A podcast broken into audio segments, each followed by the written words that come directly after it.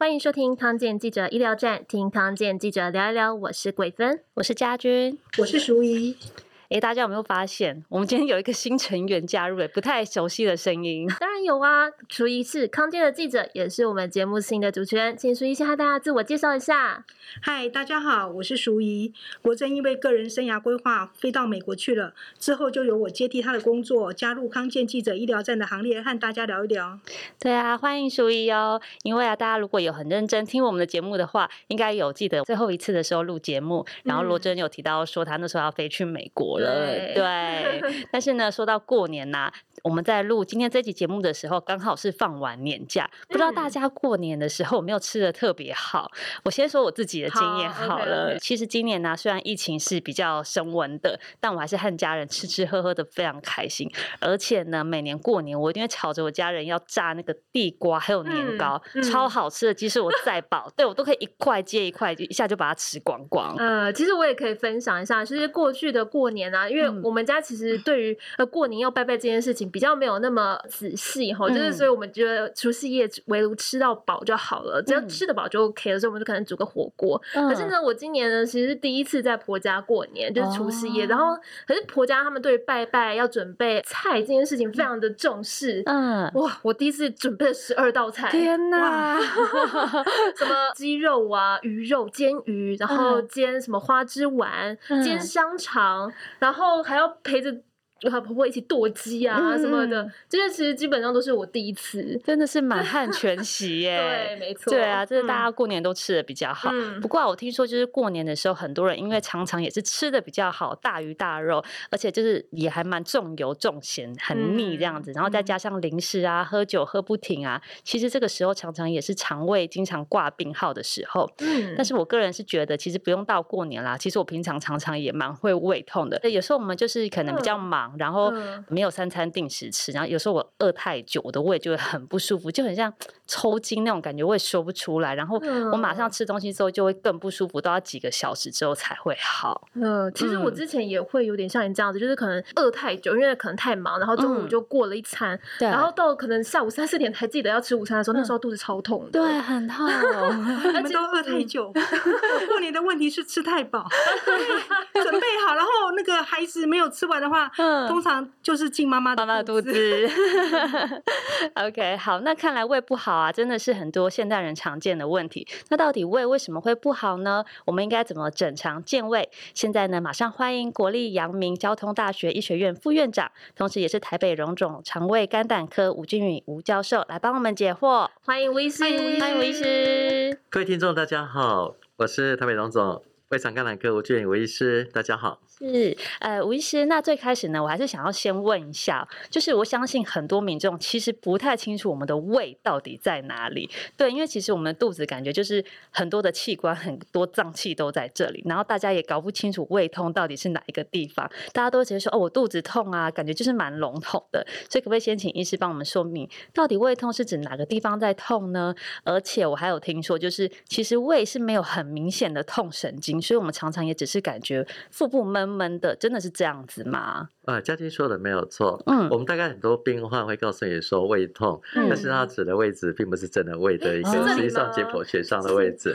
它比较确实的解剖学上的位置是刚我们这个胸骨哈，就一个胸突底下到我们的就是肚脐中间这个位置。嗯，那可能这个位置大概一个拳头到两个拳头的大小，应该是我们的胃的位置。嗯，不过刚刚家军有特别提到说，我们的胃本身，呃，特别是内部，如果说有溃疡、长肿瘤、有发炎等等，不到不见得会有一些什么症状。嗯，因为像我们在做很多内视镜，现在有个胃的息肉，把它切除，胃的肿瘤直接切除。嗯，我们事实上是不需要打什么麻药，因为在里头是没什么神经感觉的。所以这边给他跟各位特别观众强调就是说，肚子不舒服不见得是胃，那你觉得胃的不舒服也不见得是真的胃的状况。所以真的也不舒服，还是要特别的小心。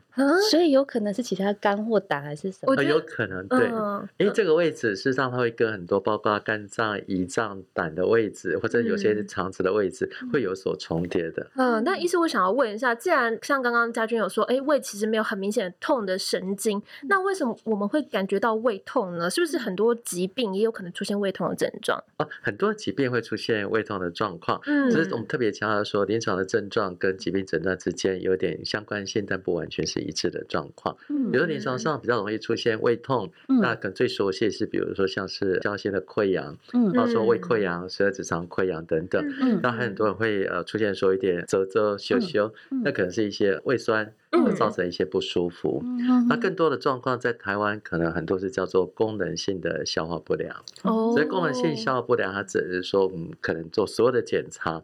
做了胃镜，做了超音波，甚至做一些比如胃酸逆流所有的检查，一切都正常，嗯，但是觉得很不舒服。心理造成的吗？心就心因性胃痛吗？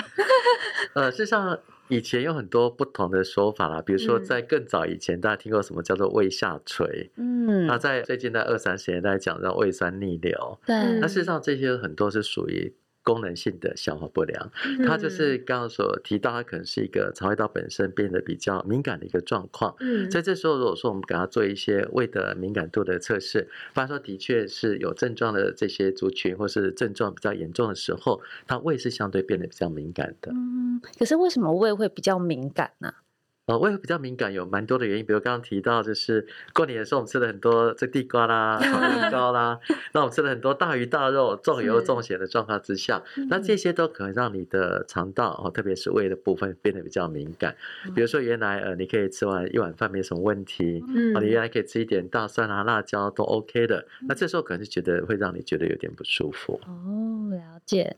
嗯，那如果说很多原因会造成。胃这个地方痛的话，那我们要怎么样来找出说真正的问题？事实上，有些症状。像是可以稍微在我们做很多检查之前，就是给各位听众再做一下一个区分。嗯，比如说像过年过节，真的是有时候大鱼大肉、大吃大喝之后，很容易有肠胃炎。嗯，那特别刚好这个时间也是肠胃炎比较容易发生的时候。嗯，那肠胃炎大多数是一些病毒性的一些肠胃炎，通常来得快去得快。嗯，除非说家里有老人家或是小孩子要特别注意。通常大概大人有时候是胃不舒服，然后有点恶心、想吐，偶尔拉点肚子。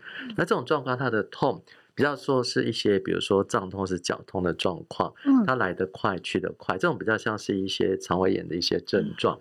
然后说相对上比较慢性的状况，比如说像我们刚刚提到的，像很常见的胃酸逆流等等，那这些通常会比较慢性，不会那么的严重。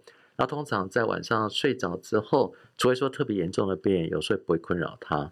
嗯，那接下来说，像如果是真的溃疡的状况，嗯，好像十二指肠溃疡，很多病人睡到半夜，嗯，就是会很不舒服。嗯，那甚至比如说有十二指肠溃疡厉害的时候，他真的不能饿。他有一句话给我摇膝跪，后，一直说他肚子饿的时候就真的很不舒服，要赶快吃点东西垫点肚子，他就觉得好一点。那这个如果说是比较严重，影响到生活，可能就会类似是溃疡这样一个状况。哦，好，那另外有我们一些像胃的稍微的破皮，它是有点症状，但严重程度就没有那么多。嗯，那但大家最关心的是说，那胃这个地方痛有没有可能是胃癌？对，因为他的胃癌说在大多数的人诊断大概有七成五都是末期的胃癌，所以大家会觉得比较担心。嗯，不过这边也个别跟大家分享，就是说胃癌至少最近二三十年胃癌的发生的比例越来越低。嗯，哦，在男性降到第七位，女性降到第九位左右。然后胃癌在发生之前有些前期的病灶啦，比如说他可能会胃口变得特别的不好，嗯，然后可能体重有点下降的状况，而且通常呃，除了极少数。呃，比较年轻之外，一般都是比如说七十几、八十几岁这样的族群，年轻的族群像胃癌的发生的机会是越来越少。嗯，那吴医师，我想要问一下，你刚刚有提到胃溃疡，就是胃溃疡很多的症状就是可能胃的疼痛这样。那我们很想要知道，就到底胃溃疡它是哪一些人是好发族群呢？因为其实像我们这些上班族啊，可能因为工作忙碌，三餐不定，或者是呢，就是连吃饭都吃超快的狼吞虎咽这样子。那像我们这一群人的胃会比较不好呢？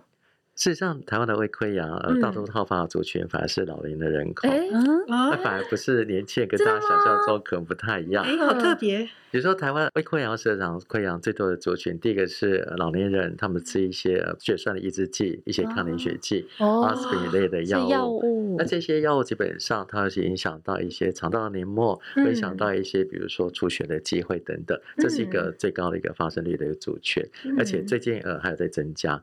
那其他的像。性的溃疡最近二三十年，根据我们过去的研究，整个台湾的发生率是在下降的状况。那这背后最主要原因是来自于酵性溃疡，其中一个主要的原因是幽门螺旋杆菌。那幽门螺旋杆菌最近我们的出生的世代感染率越来越低了，而且比较成人的这个族群也随着。而大家对幽门螺旋杆菌的了解越来越多，很多人接受这个细菌根除的疗法。嗯，那接下来还有一个族群是来自于，比如说有些病患，他有些洗肾，它可能有肝硬化。照他原来他肠道的黏膜跟凝血的功能有受到影响，那这些比较高风险的族群本身也是消化性溃疡比较容易发生的。嗯所以刚刚所提到的上班族比较忙碌啦、紧张等等，可能大多数我们继续看都没有看到溃疡的状况。其实我去年的健康检查，然后我第一次照胃镜，这是我人生第一次照胃镜。然后呢，那个医生告诉我说我有轻微的胃的发炎，然后我在想说这个是胃溃疡的前兆吗？那位帮我检查医生就跟我讲说要我少喝咖啡。其实我确实。是几乎每天都喝咖啡，甚至最多大概喝两杯这样子。然后我想说，哎，就是喝咖啡其实会造成我的胃的问题这样子。想要问一下吴医师这个状况。呃，确实我们在门诊很多患者会做的胃镜，嗯，然后会看到有两个很常见的报告，嗯、第一个是胃轻微的发炎，嗯，第二个是胃酸轻微的逆流，嗯。然后坦白讲，我们常说这两个叫做罐头报告。罐头报告意思是说，每一个人来做检查，嗯、我们一个字都不改。那个报告就会写，它是有一个稍微的发炎或稍微的胃酸逆流。嗯，那最主要原因是因为在过去健保还告诉你说，如果检查胃镜一切都正常的话。那这病人必须要自费来购买这些相关的制酸剂啦，一些胃药等等。哦。那事实上，病人是有症状，也可能吃这些药会有帮助。那所以我们就会在上面打一个所谓的罐头报告。所以各位听众朋友，以后你去接受了胃镜的检查，看一个胃的轻微的发炎，看到胃的轻微的胃酸逆流，基本上就很间接告诉你，恭喜你，一切都很健康。叫你少喝咖啡，那刚才有提到说，是不是少喝咖啡会让你症状好少一点的情况？嗯、那这倒有可能是我们刚刚所提到，如果有点轻微的胃酸逆流，或者有点轻微的所以功能性的消化不良，它本来就是稍微一点胃或是的食道会变得稍微敏感一点。嗯、事实上，我们在空腹或者我们做一个二十四小时的我们食道的胃酸的呃持续的监测，嗯，我们在空腹也好，我们在吃饱饭也好，都是有点轻微的胃酸会逆流，特别是吃。饱饭之后，但是一般人可能不太主观上有感觉，嗯，但当你肠胃道变得敏感的时候，也觉得有点轻微的不舒服。嗯、所以，我们曾经做过，比如说我们刚刚所提到的功能性消化不良的患者，做二十四小时的胃酸的监控，他没有比一般人高，那你有到食道的机会，不管是酸碱度或是它的时间，跟一般的族群也是一样，但是它。觉得不舒服的时候，不见看到真的有胃酸逆流，嗯、所以这种状况之下，我们觉得说咖啡不是不能喝，而是说你喝了会不舒服的话，我们建议说第一个要去看看有没有一些在肠胃道变得比较敏感的状况。嗯、接下来我们看一下说你试着如果饭后喝会不会好一点？也的确是有某些族群它是。真的有胃酸逆流，而真的有胃酸逆流的状况，在空腹的时候，我们的胃酸是比较酸的。那吃饱饭之后，很多胃酸会被我们的食物中和掉。所以我看到说，我们去吃西餐，我们的甜点、我们的咖啡，都是饭后来吃。因为甜的跟有咖啡因的东西，不止咖啡，包括说可乐啦、茶等等，都可能刺激胃酸的分泌，让胃酸更多，让你觉得更不舒服。嗯，所以小帆，你真的有胃不舒服吗？还是那可能真的是罐头报告？我不知道哎、欸，因为其实我之前就像刚刚一开始我有讲，如果饿很久的话，我其实是会胃痛，所以我真的就觉得，哎、欸，是不是因为这样子的状况，所以会就是我还是要少喝咖啡这样子？是，我都自己想到自己当医生。可是吴医师，我还是想要补充再问一下，因为您刚刚有提到说，我们谈的胃溃疡啊，这些大概都是比较年长的人，他比较会有这样的疾病，但是大家都会听到说，哦，我们三餐要定时啊，然后不要狼吞虎咽呐，甚至说你运动后、洗澡后，就是不要在吃完饭后去洗澡，会对你的胃不好等等的，就是这些行为真的会影响我们的胃吗？基本上最主要是一个胃的蠕动节律的一个问题，嗯、因为事实上我们肠胃道它的蠕动有一定的周期，嗯，比如说在早上刚睡醒，三餐的饭后，是我们肠胃道蠕动比较好的时候，嗯，就是说你三餐不太定时的状况之下。但事实上，你肠胃蠕动会配合你的作息，会慢慢去改变。嗯，啊，比如说有些人一天如果吃两餐，他可能中午跳过去，比如早餐不吃，现在很流行，比如十六八等等的进食法。对，他会过一段时间，你的肠胃道会去适应你的生活周期。他该吃饭的时间，本来该吃早餐，可是你一个一段时间没吃了，嗯，他的习惯那段时间也跟着不蠕动。嗯，那这样的情况之下，可能随后你在进食中间会觉得，哎，好像胃口会跟着变不好。嗯，那不是真的变不好，是你蠕动本身会去适应你的生活的心态。嗯，那这样状况之下，第二个说，我们需要说三餐定时，是我希望每一餐。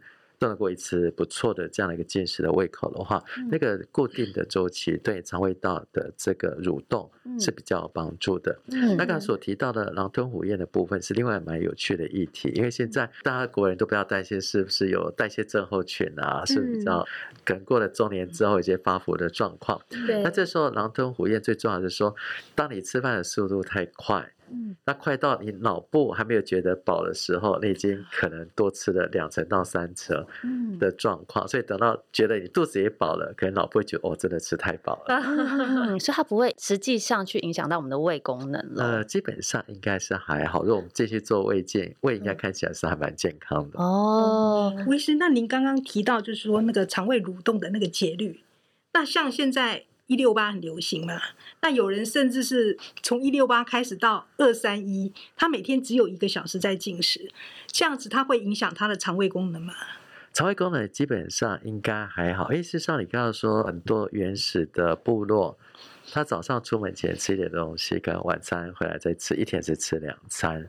所以现在，比如说吃三餐的习惯，甚至有些希望还有下午茶、早茶的习惯等等，有些是因为不同的文化所造成的这饮食习惯。所以，我们并没有说一天吃几餐应该是比较合适的。但我们觉得说，如果你真的进食太久的状况之下，那要比较小心，说你是不是肠胃蠕动啊，甚至比如说胆汁的分泌等等，还是多少会受到一些影响。想问一下，就是大。大家都会说，老人家的肠胃功能慢慢退化，然后胃也比较不好，他们容易消化不良。而且听说不只是因为他们牙口不好，要多吃软嫩的东西，也是因为他们肠胃消化蠕动没这么好，所以要吃比较容易消化的食物。真的是这样子吗？哦，确实如此。因为我们常看到很多肠胃道的症状比较严重，都是比如说老年人口。那特别在二零。二五之后，他会进入超高龄的社会，所以我们说听众可能自己或者家人都是进入一个老年人口的状况。那为什么老年人口的肠胃道症状会越来越得到重视？第一个在于说，刚刚嘉君所提到的，当你年纪大了，可能咀嚼的功能会受到影响，所以这时候可能原本你喜欢吃蔬菜的，这时候可能咬不动。所以我们老人家最常遇到的说，蔬菜纤维的摄取是显著的减少。那第二个，他可能活动力。可能会慢慢的退化，所以他可能不像年轻的时候运动那么多，这样可能肌少症，可能一些反应稍微慢一点。嗯、所以减少活动的状况之下，加上我们刚刚所提的纤维质摄取比较少，它的蠕动基本上就会变得比较低了。嗯、那加上说我们在年纪大了之后，陆陆续续有些其他的疾病，就最常见的是糖尿病，会并发一些肠胃蠕动。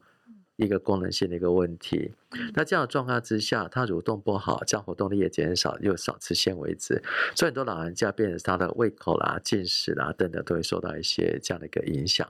那这时候连带的他的营养的状况、他的一些精神等等，也会受到一些影响。所以我们常说，老人家有时候反而不要给他限制太多，他能吃尽量鼓励他吃。嗯、了解。哎，那如果遇到这样的老人家的问题，医生你都会怎么去建议老人家怎么吃呢？然后至少让他们的肠胃蠕动比较。然后就是变那么慢这样子，嗯，对，这想蛮重要一个问题。我们第一个我们会先评估它的排便的状况。我们再来开玩笑说，整个肠胃道类似高速公路，你前面塞车了，后面跟着塞车。所以很多老人家吃的不好，是他因为有便秘的状况。哦、那便秘的原因来自于我们刚刚所提到活动力减少，纤维质吃的少。嗯、那这时候很多本来蠕动不错，老人家之后蠕动的变差了。嗯，这时候我们先评估他有没有便秘。他接下来怎么去改善他便秘的情况？这东西我们会给他一些，包括促进蠕动的一些软便剂等等。Oh. 那接下来老人家除了便秘的情况比较容易有一些，比如胃口不好、容易胀气等等这样不舒服，我们加上比如说减少他的一些胀气的药物，那甚至给一些部分的制酸剂，大家觉得就是在空腹的时候不会明显的褶皱啦、胀啦、闷闷的不舒服，那这样他想吃的东西的欲望会相对会提高。